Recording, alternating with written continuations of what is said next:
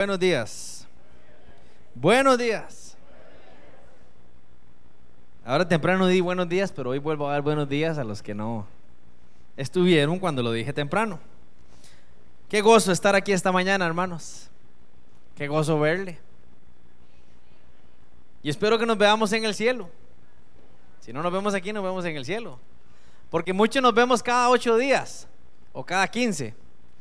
Así que me gozo de verlos aquí y si no, espero que nos veamos en el cielo. ¿Eh? ¿Cuántos saben que Cristo viene? ¿Y por quién viene Cristo? ¿Por quién?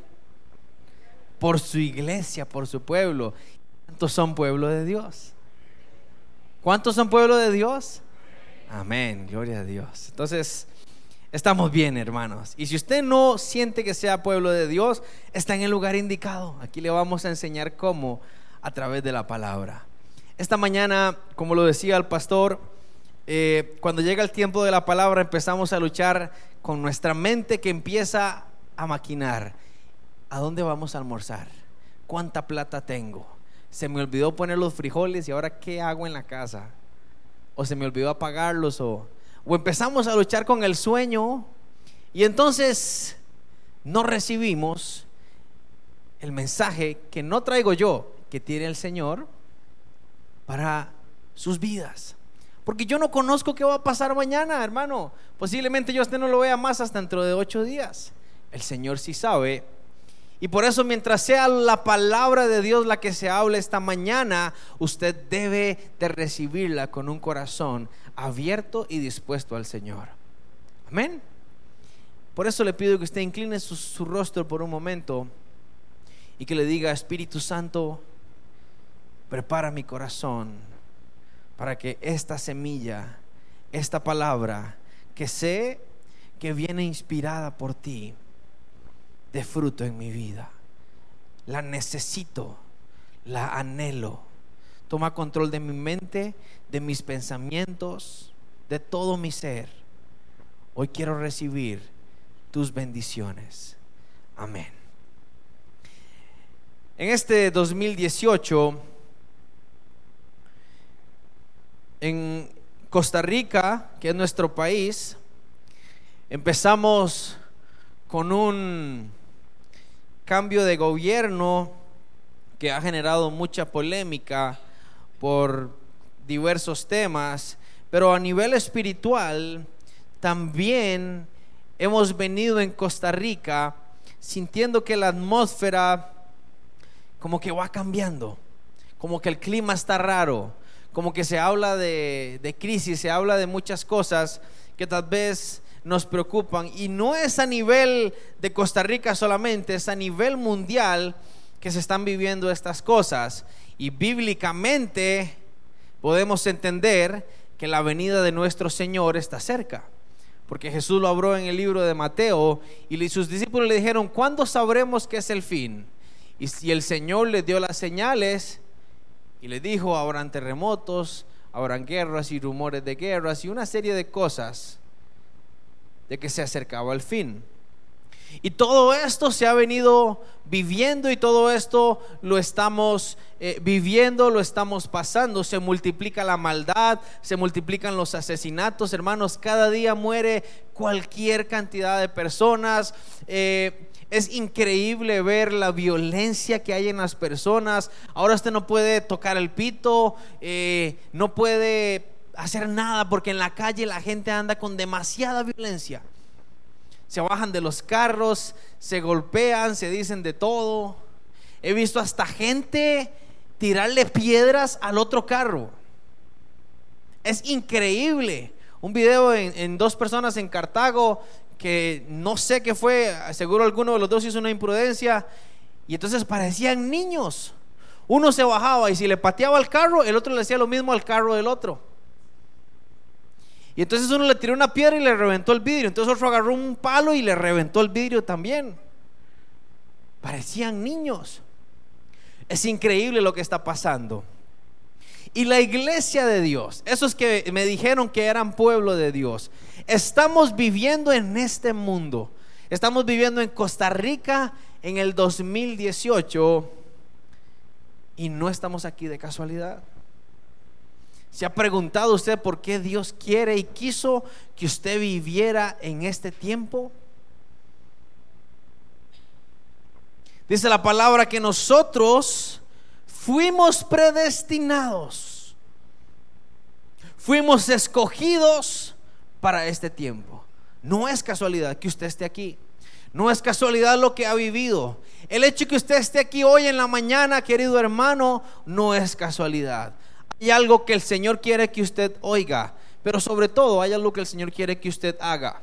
Jesús dijo un día, un hombre construyó su casa sobre la arena y vino las tormentas y destruyeron su casa. Pero otro hombre construyó su casa sobre la roca firme y cuando vino la tormenta, ¿qué pasó con su casa? No se movió, aguantó. Jesús compara a estas dos personas con los oidores de la palabra.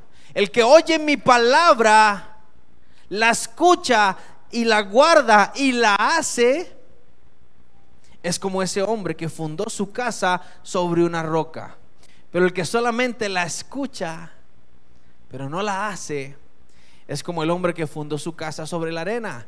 Cuando vienen los problemas, cuando vienen las tormentas, su casa se derrumba. Y si lo vemos en nuestra vida espiritual, pasa exactamente lo mismo. Si usted escucha la palabra los domingos, pero no la guarda y no la, y no la practica diariamente, cuando venga el primer problema, se le olvidó todo. Y su casa se derrumba. Y el mayor problema de esto, queridos hermanos, se llama la religión. La religión nos ha hecho creer a nosotros que el venir todos los domingos o no faltar a ningún culto nos hace salvos. Al menos eso me lo enseñaron a mí. Yo tengo 28 años. Nací en el Evangelio. Me sé todas las canciones del Arca de Noé, todas las historias me las sé. Desde los 5 años me sentaron en una batería y empecé a tocar y desde los 5 años sirvo en el altar. A mis ocho años de edad servían en la red de niños, imagínense. Años de años de estar en la iglesia.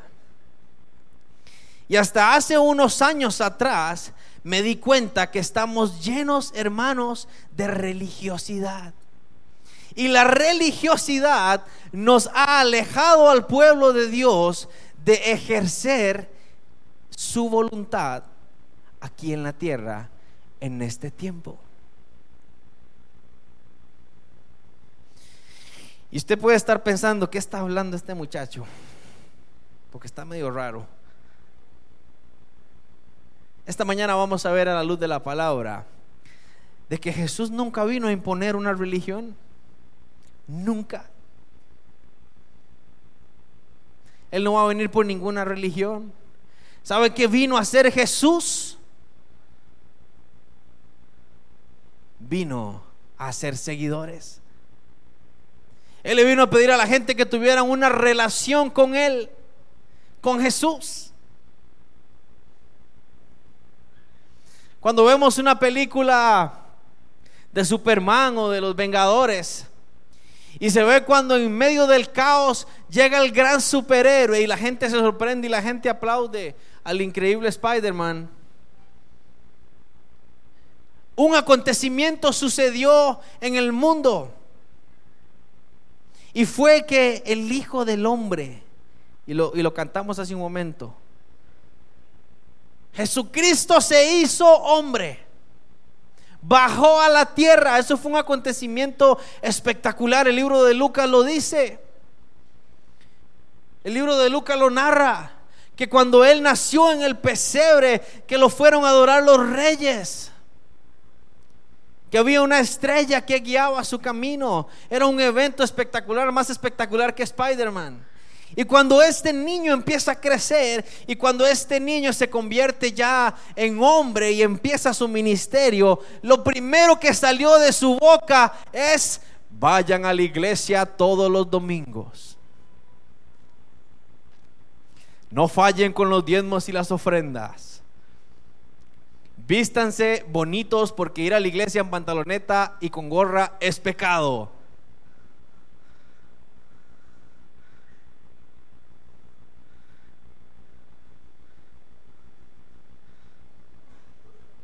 No importa si durante la semana no buscó la palabra. Yo sé que usted está ocupado. Mientras que el domingo llegue temprano, no hay problema. Eso no salió de su boca. ¿Sabe cuál fue lo primero que él le dijo a la gente? Arrepentidos, porque el reino de los cielos se ha acercado. Ese arrepentidos se puede traducir en que dejen de hacer lo que están haciendo porque lo están haciendo mal. Yo he venido a mostrarles cómo lo deben hacer. Y quiero que me acompañen esta mañana al libro de San Juan, el Evangelio según San Juan.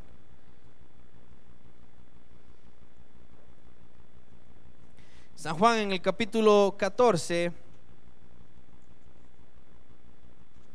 El Evangelio según San Juan, el capítulo 14.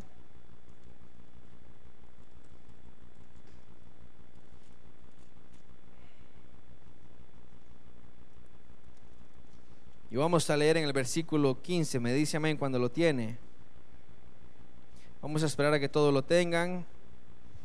San Juan, el capítulo 14, versículo 15. Habla Jesús a sus discípulos y a las personas que lo seguían y les dice, San Juan 14, 15, si me amáis, ¿qué? Guardad mis mandamientos. Y yo rogaré al Padre y os dará otro consolador para que esté con vosotros para siempre. El Espíritu de verdad al cual el mundo no puede recibir porque no le ve ni le conoce. Pero vosotros le conocéis porque mora con vosotros y estará en vosotros no os dejaré huérfanos, vendré a vosotros.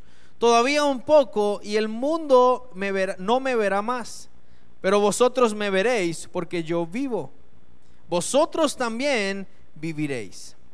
En aquel día vosotros conoceréis que yo estoy en mi Padre y vosotros en mí y yo en vosotros. El que tiene mis mandamientos y los guarda, ese es el que me ama. Y el que me ama será amado por mi Padre. Y yo le amaré y me manifestaré en quién? ¿A quién? A él. Jesús empieza este versículo diciendo, si me amáis, ¿qué? Si me amáis, ¿qué? Guardad mis mandamientos. ¿Cuántos aman al Señor? ¿Cuántos guardan los mandamientos del Señor? Fueron menos, amén. ¿Ah? Entonces, ¿cómo es? ¿Lo estamos amando o no lo estamos amando?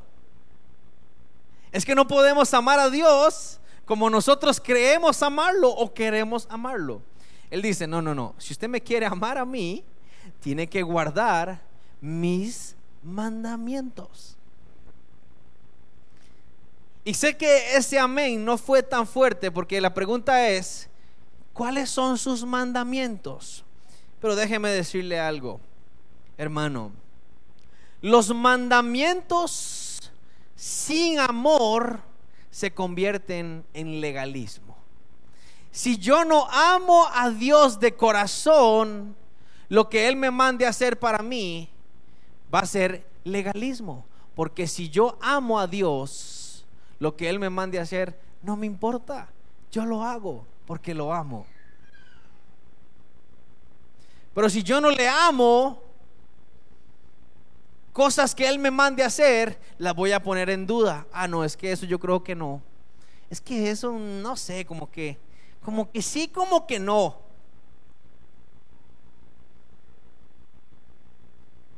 Los mandamientos seguir los mandamientos sin amor no se puede, porque entonces no vamos a poder cumplir todos. Si yo no amara a mi esposa, ya no estuviera con ella. Si yo no amara a mi familia, no hubiera estado con ellos. Porque el que ama, perdona. El que ama, da lo que tenga que dar para que las cosas funcionen. Y Jesús dice, el que me ama, guarda qué? Guarda mis mandamientos. Ahora, debemos de entender algo, hermanos. Decir que tener una relación con Jesús puede tornarse un poco complicado entenderlo, porque usted puede pensar que usted tiene una relación con Jesús. Pero hermano, todo lo que tenga que ver con Dios tiene que ser basado en la palabra. Tiene que ser guiado por la palabra y por la revelación del Espíritu Santo. Jesús les dijo, yo me voy a ir, pero les voy a dejar un consolador que os enseñará todas las cosas. ¿Cuál es ese consolador? ¿Y a dónde mora el Espíritu Santo? Mora en nuestras vidas. Él es el que nos enseña. Aún esta mañana, esta palabra que usted está recibiendo, hermano, si el Espíritu Santo no mora en su vida, esta palabra no puede dar fruto en su vida. Yo se la puedo cantar, bailar, dramatizar, que no va a llegar. Pablo entendió esta verdad de que Dios, de que Jesús vino a hacer la voluntad de su Padre. Jesús dijo arrepentidos, porque lo que ustedes han venido haciendo no es la voluntad que Dios tenía para la humanidad. Yo les voy a enseñar, dijo Jesús, yo les voy a enseñar cómo debe de vivir el hombre conforme a la voluntad de mi Padre. Y entonces Pablo, en el libro de Romanos, vámonos al libro de Romanos, un poquito más adelante, después de Hechos, en Romanos el capítulo 5. ¿Cuántos siguen con el gozo? Están muy callados, hermanos. Romanos el capítulo 5.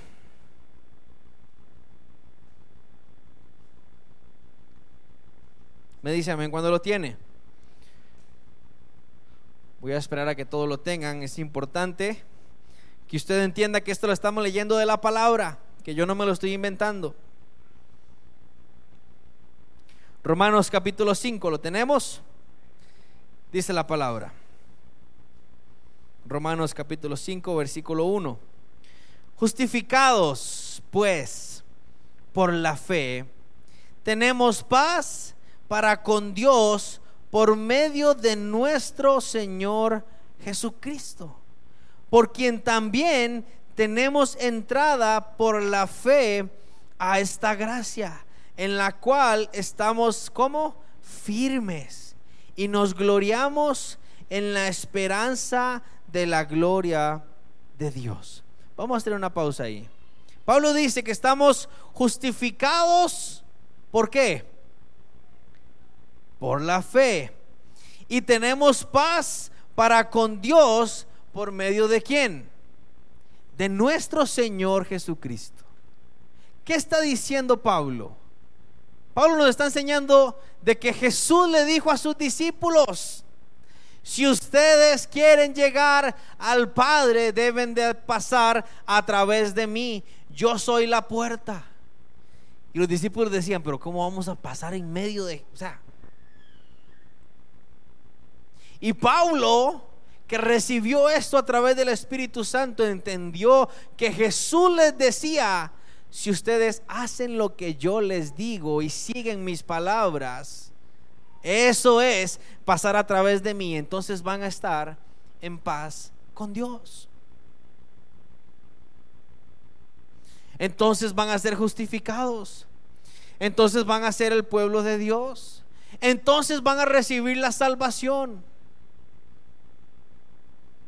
Amén. Vamos entendiendo. Yo sé que esto es un poquitito de olla carne, pero no, no todos los domingos podemos comer lechita. Hay que comer olla carne.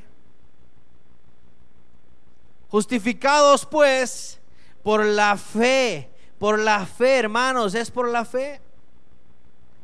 Versículo 3. Y no solo esto, sino que también nos gloriamos en qué? En las tribulaciones, sabiendo que la tribulación produce paciencia y la paciencia prueba y la prueba esperanza y la esperanza no avergüenza porque el amor de Dios ha sido derramado en nuestros corazones. ¿Por quién? Por el Espíritu Santo que nos fue dado. Hermanos, cuando se habla,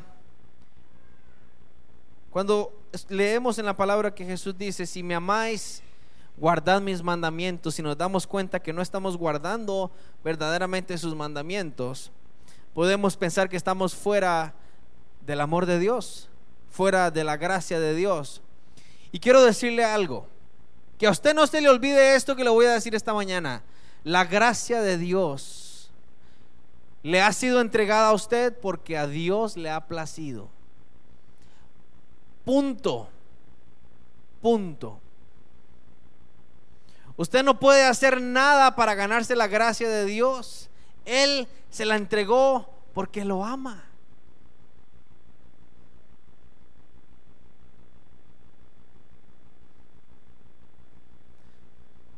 La gracia es que tenemos acceso. Pero Pablo dice que estamos justificados. ¿Por qué? Por la fe. Hermanos, si no tenemos fe, no tenemos nada. Yo les digo a ustedes, ¿cuántos pueden ver el billete de 50 mil que tengo aquí en mi mano?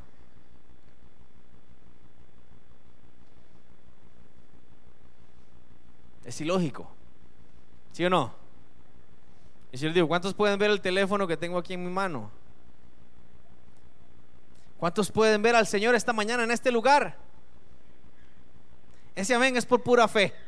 Porque a ver, los que dijeron amén, díganme dónde está.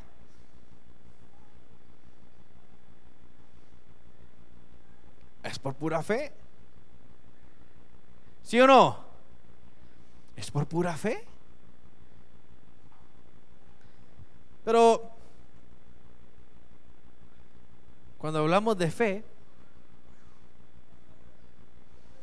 ¿cómo viene la fe, hermanos? La fe es por el oír. ¿Y el oír qué? ¿El oír qué? Su palabra. La fe de nosotros crece si oímos la palabra y la palabra de Dios. Y entonces, déjeme decirle, hermano, esta mañana, de que usted no puede decir, ¿estamos aquí? No puede decir que usted tiene una relación con Cristo si en su vida no hay fe. Si usted no tiene fe. Y esta mañana voy a llevarle a cuatro puntos de la fe que son importantes que los tengamos. La fe en Jesucristo es un acto de un momento, pero es una actitud que debe continuar y debe crecer. ¿Por qué es un acto de un momento? Porque cuando usted no conocía al Señor, a usted llegaron y le predicaron, y usted cuando dijo, sí, yo quiero aceptar a ese Dios que usted me está diciendo, eso fue un acto de fe. Usted creyó por fe porque le estábamos presentando a alguien que no se lo podíamos enseñar. Es por fe. Yo llego al hermano Luis y le digo, hermano, viene una bendición de Dios para su vida. Créalo. Y el hermano dice, amén. Y pasan los días y los días y los días y los días y, y no llega a que llegue que hermano viene una bendición de Dios para su vida y saco el cheque. Ah, aquí está la bendición. El cheque. Cuando usted le presentaron el amor de Dios, le sacaron un cheque. Lo que le sacaron fue un tratado, pero el tratado era la palabra de Dios. Fue un acto de fe en el momento, pero la fe no queda ahí.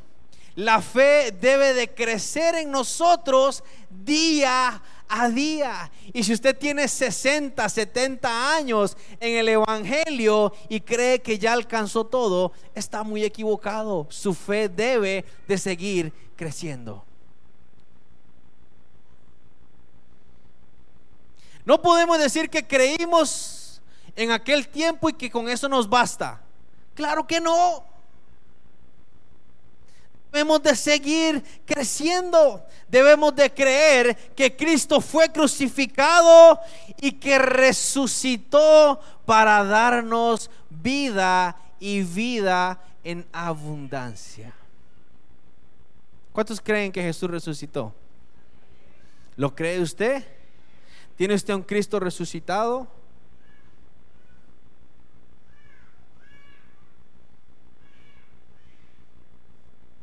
Quiero que se vaya conmigo al libro de Segunda de Corintios. Corintios está ahí más adelantito de Romanos.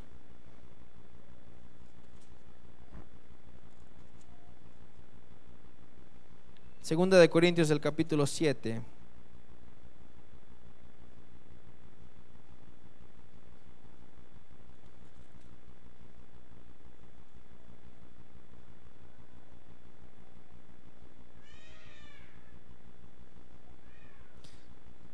Segunda de Corintios, el capítulo 7, versículo 10. Téngalo ahí.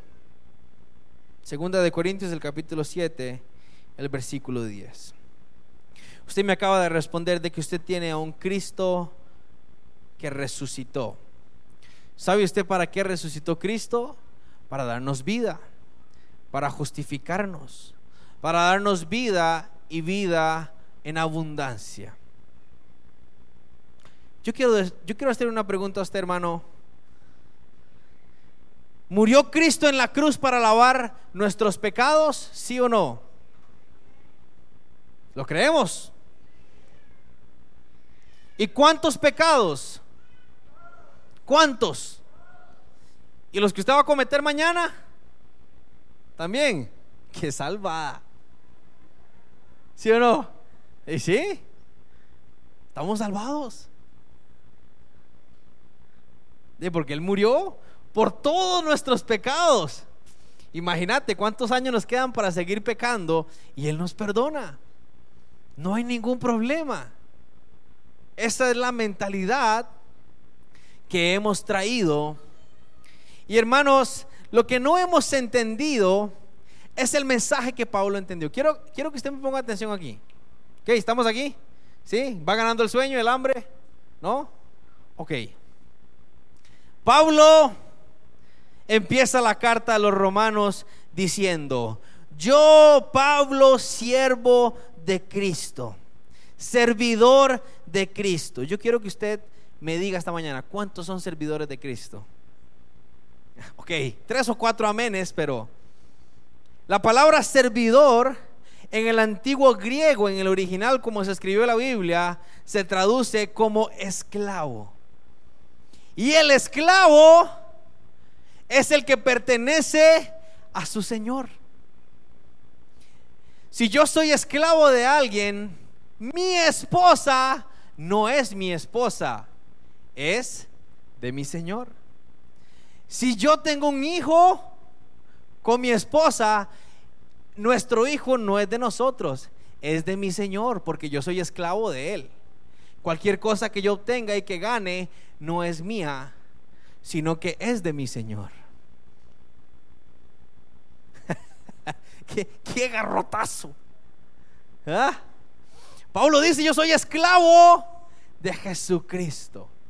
Y entonces el viejo hombre quedó atrás. He resucitado juntamente con Cristo y entonces tengo a un Cristo resucitado. Pablo lo entendió así. Él dijo, todo lo que yo tenía, todo, todo, todo, lo he perdido por causa de Cristo. Y tiempo atrás Jesús dijo, el que quiere venir en pos de mí, niéguese a sí mismo, tome su cruz y sígame, porque el que quiera salvar su vida, la perderá, pero el que pierda su vida en mí, la encontrará. La salvará. Paulo, siervo de Cristo, esclavo de Cristo. ¿Fue Pablo santo? ¿Dejó de pecar? Claro que no. Por supuesto que no. ¿Sabe, hermano? Pablo era el ser más religioso que había. Pablo tenía todos los escritos que habían de la Biblia. Podía seguramente tener todos los santos o un montón de cosas, se levantaba todos los días, oraba y hacía un montón de cosas, pero Pablo era una persona que estaba llena de rencor por la mente de Pablo pasaban pensamientos suicidas, de matar. Pablo era una persona que seguramente no perdonaba. Y cuando eso se llamaba Saulo. Hasta que llegó un día y fue confrontado por el Señor Jesús y le dijo, Saulo, Saulo, ¿por qué me persigues? Y a partir de ese momento fueron abiertos los ojos, fue abierta la mente de Pablo y él tuvo la revelación del Evangelio, de la verdad. Hermano, yo oro para que en esta mañana nuestros ojos sean abiertos a la verdad, porque no es posible que la iglesia que se llame de Cristo siga teniendo un pie en la iglesia y un pie afuera. No es posible que vengan aquí a levantar las manos y no hayan perdonado a su hermano.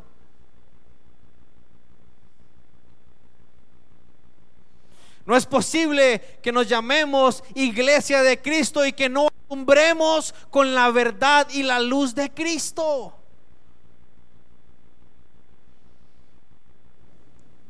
Pero lo que sí no es posible es que sigamos sometidos bajo el pecado.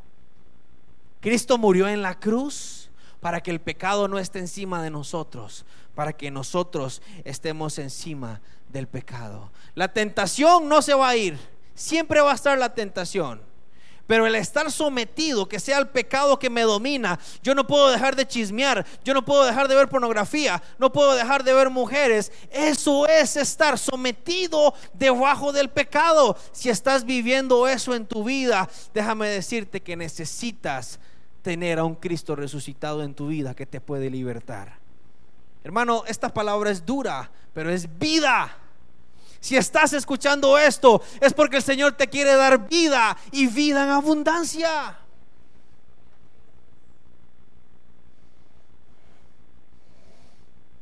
Hay que creer en un Cristo que fue crucificado, pero que cuando resucitó, nos resucitó juntamente con Él. Nos justificó. Pero la fe implica un arrepentimiento. Decir que yo creo en Jesús, que yo tengo fe que Él vive, implica que yo debo arrepentirme. Arrepentíos, dijo el maestro. ¿Y cómo nos damos cuenta si nos arrepentimos? Cuando le fallamos a Dios y sentimos una gran tristeza en nuestra vida.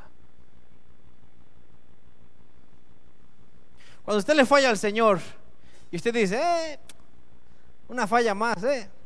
El Señor me perdona. Usted no ama al Señor. ¿Sabe? El rey David falló. Y dice que lloró amargamente. Pedro cuando negó al Señor Jesús fue y lloró amargamente. Y si usted cree que yo me estoy inventando esto, en el libro de Segunda de Corintios, el capítulo 7, el versículo 10, que ya usted ahí lo tiene, dice, porque la tristeza que es según Dios produce arrepentimiento para salvación. De que no hay que arrepentirse. Pero la tristeza del mundo produce muerte. La tristeza de Dios produce arrepentimiento para salvación.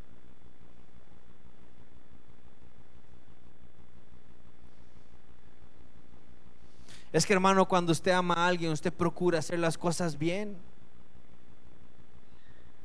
¿Cómo usted pretende decir que ama a Dios si usted no ama a su esposa o a su esposo?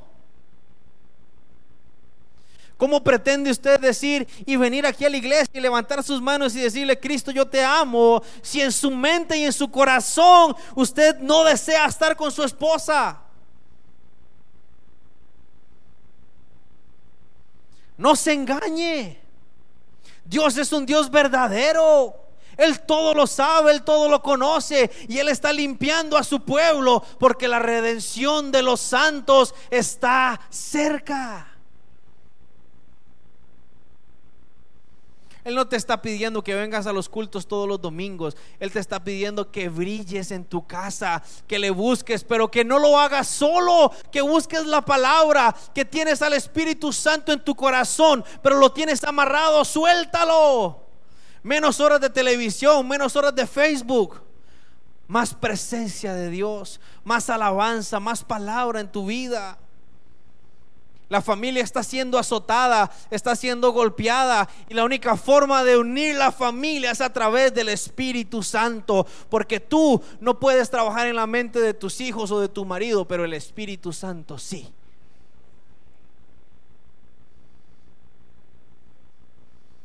Tener fe de que el Señor va a cambiar tu familia es que yo primeramente me arrepienta. Y que yo le diga, Señor, yo tengo fe en ti, de que tú vas a hacer la obra primeramente en mí, a través de tu palabra. La fe implica arrepentirse, apartarse del pecado con verdadera obediencia. La fe incluye, y si usted dice que tiene fe, usted debe de ser obediente a Jesús y a su palabra. Váyase conmigo al libro de Segunda de Timoteo. Vamos más adelante. Tenemos que usar bastante la Biblia, hermano, para que usted vea que yo no me lo estoy inventando. Segunda de Timoteo, el capítulo 3.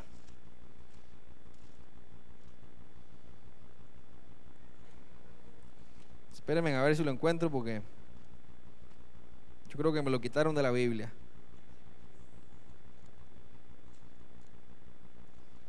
Segunda de Timoteo, el capítulo 3. Vamos a buscarlo aquí. Segunda de Timoteo, capítulo 3, versículo 15. Me dice amén cuando lo tiene.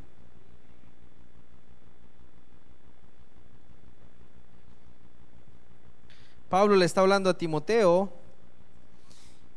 y estamos hablando de que la fe debe de ir acompañado con un comportamiento de obediencia y un acercamiento a la palabra.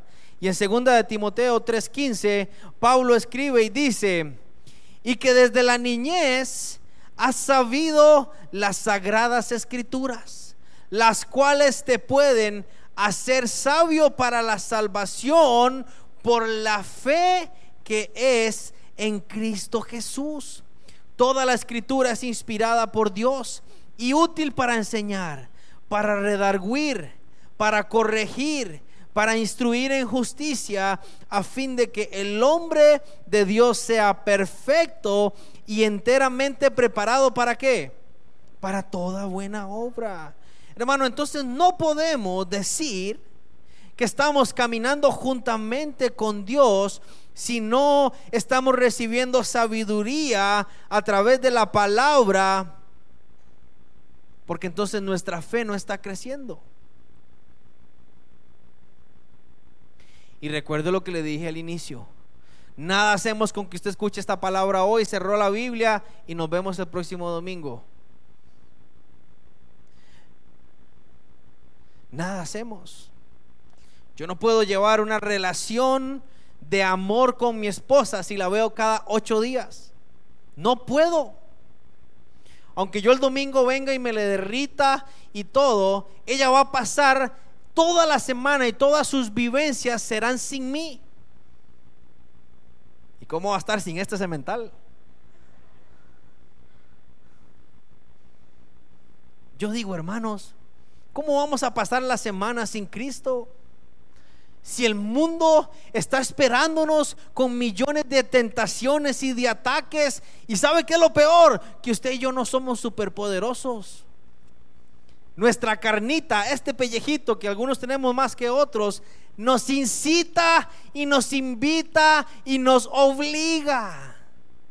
Nos obliga muchas veces al mundo, a irnos al mundo. Pero sabe,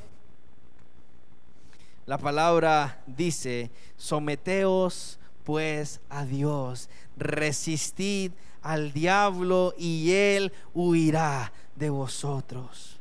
Usted nada gana compararse todos los días en su casa y empezar a decir, te reprendo Satanás, te reprendo espíritu de tal, espíritu de tal. Y si empieza el viento, te reprendo espíritu de viento. Y empieza el calor, te reprendo espíritu de calor. Y empieza la tormenta, te reprendo espíritu de tormenta.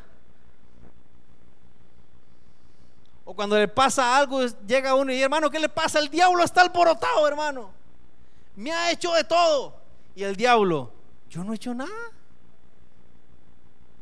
Yo no he hecho absolutamente nada. El problema es que no queremos someternos a Dios. Porque estamos luchando y luchando y luchando, pero por dentro tenemos tal vez una raíz de amargura, tenemos una falta de perdón no leemos la palabra, no leemos la Biblia, porque es que la novela de Luis Miguel, viera qué buena está.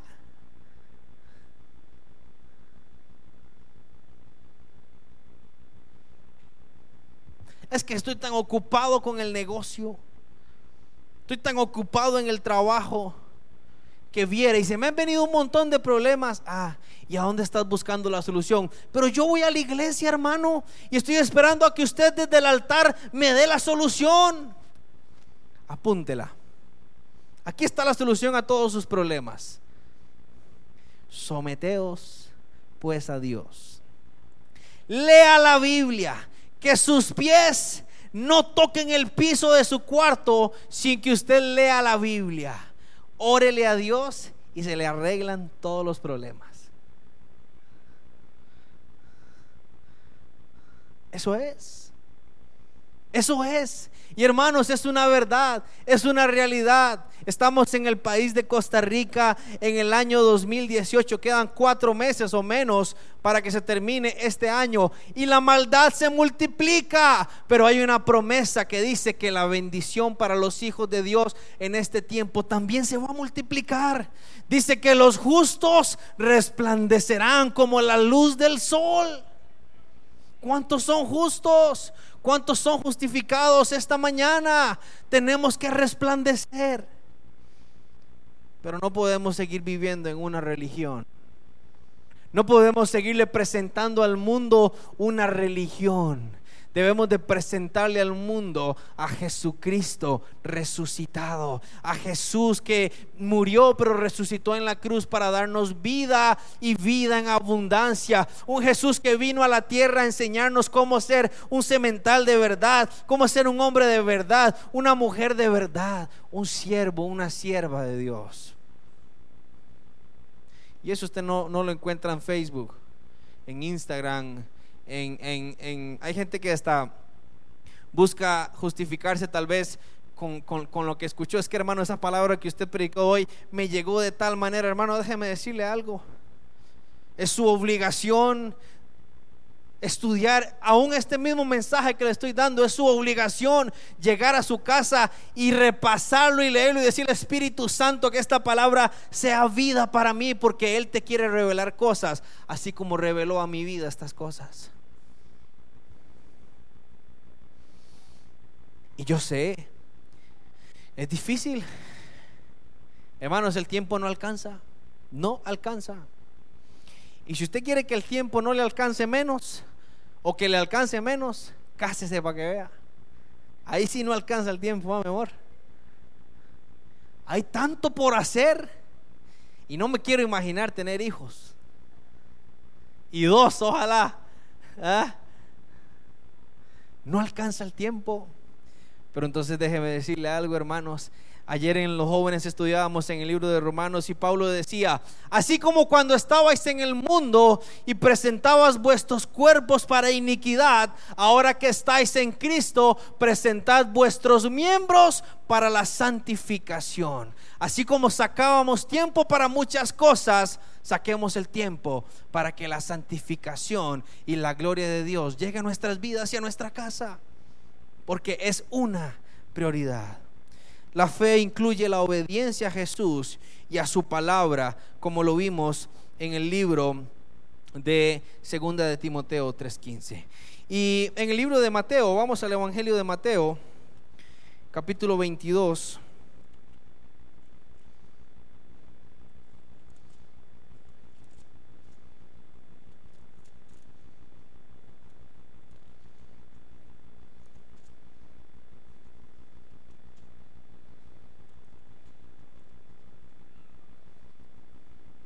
Mateo capítulo 22.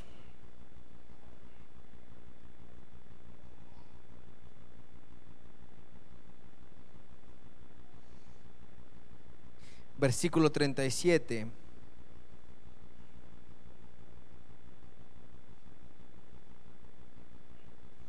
Mateo capítulo 22, versículo 37. Me dice amén cuando lo tiene. Dice la palabra, Jesús les dijo, amarás al Señor tu Dios con todo tu corazón y con toda tu alma y con toda tu mente. Este es el primero y grande mandamiento. Y el segundo es semejante. Amarás a tu prójimo como a ti mismo. De estos dos mandamientos depende toda la ley y, y los profetas. No podemos decir que tenemos una relación con nuestro Señor si no le amamos con todo. El gran, el gran mandamiento nos dice que debemos de darle una devoción al Rey. Y la palabra devoción podemos traducirla en que debemos de tener confianza, amor, lealtad y gratitud. Debemos de confiar en el Señor. Usted no debe de confiar en sus propias fuerzas. No debe de hacerlo. Miren hermanos, cuando, cuando Marcela y yo nos íbamos a casar y empezamos a averiguar, usted empieza a averiguar en este país para comprarse una casa y es un caos. Deudas y todo el asunto. Empieza a buscar dónde casarse y es otro caos. Pero desde que usted empieza a decir, es que nos vamos a casar, ¿sabe qué le dice la gente? ¿Qué? No sea bruto. Y podrá hacer que lo hagan vacilando, pero ¿por qué vacilan con eso? La palabra dice que de la abundancia del corazón habla la boca. Hubieron algunos pocos que nos dijeron, qué bendición, qué lindo que se van a casar. Pero la mayoría fueron, bueno, hey, no les gusta la libertad. Y nos empezamos a enfrentar a una serie de trabas y ya ahora que estamos casados y, pensamos en surgir en este mundo, el panorama se ve oscuro. Yo abro el periódico, las noticias para ver qué bueno hay en este país para surgir y solo veo crisis fiscal, déficit fiscal. Prepárese porque vienen desempleos. Prepárese porque viene una cosa, prepárese porque viene la otra. Hermanos, el panorama es oscuro en Costa Rica, pero ¿en quién está puesta nuestra confianza? En Cristo resucitado. Es que, hermanos, mi Dios fue el que creó todo. Todo.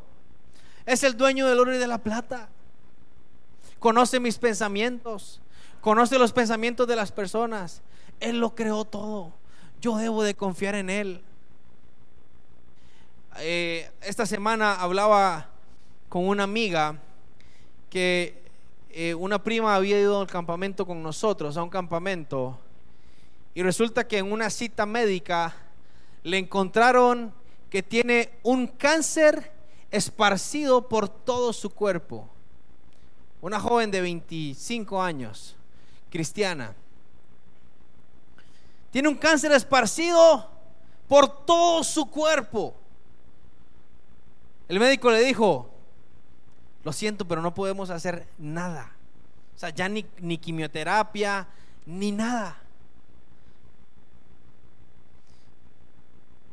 Y yo hablaba con Marce, Marce en, en, la carrera que estudió, vieron muchas de estas cosas que infectan al cuerpo. Y Marce me contaba que el cáncer se forma porque las células del cuerpo se empiezan a multiplicar de mayor manera de como deben hacerlo. Y entonces empiezan a formar pelotas y cosas en el cuerpo y se forma el cáncer. Y eso se empieza a ir de donde se formó, se empieza a ir a un órgano y se empieza a ir a otro y cuando usted se da cuenta se infectó todo al punto en que empiezan a paralizarse. Se paraliza el hígado, se paraliza el estómago, los pulmones.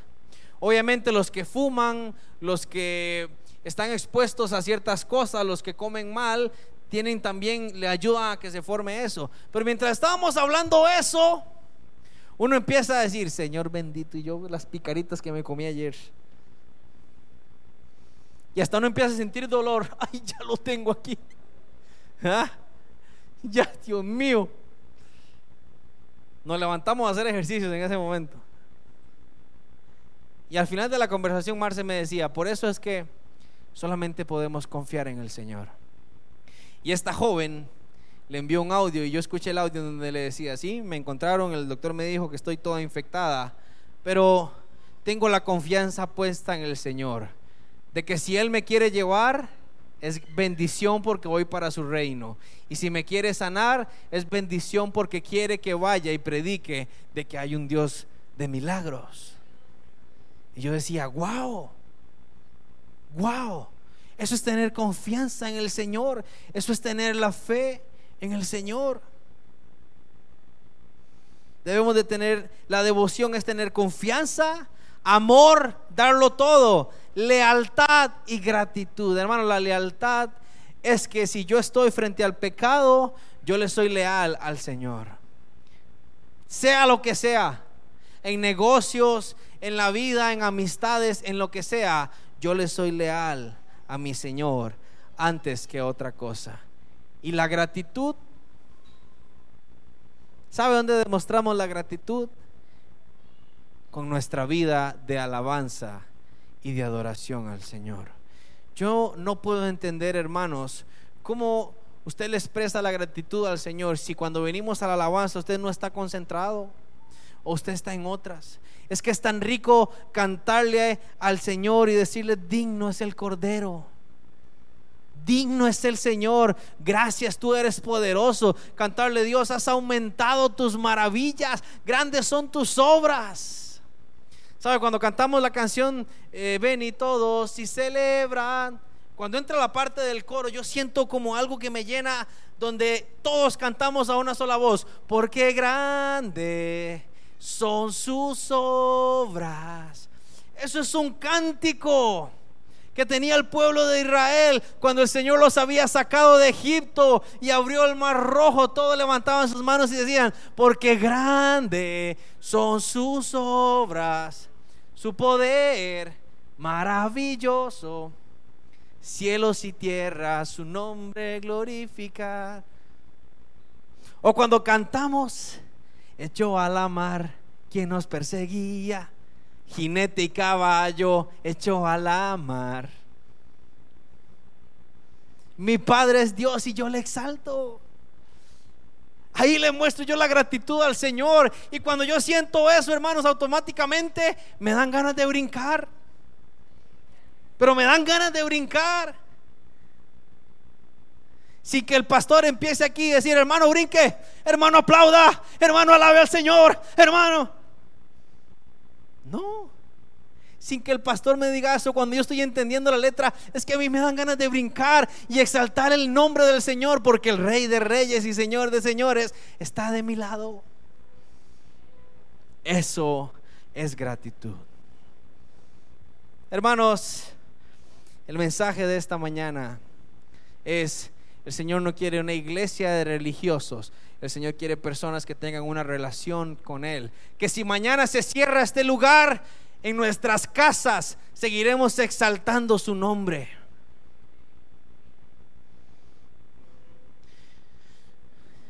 que usted procure con su familia reunirse y, y, y, hablar de la palabra. Que usted procure que cuando salga de su casa usted sea luz. Y hermano, lo que usted debe llevarse esta mañana es que la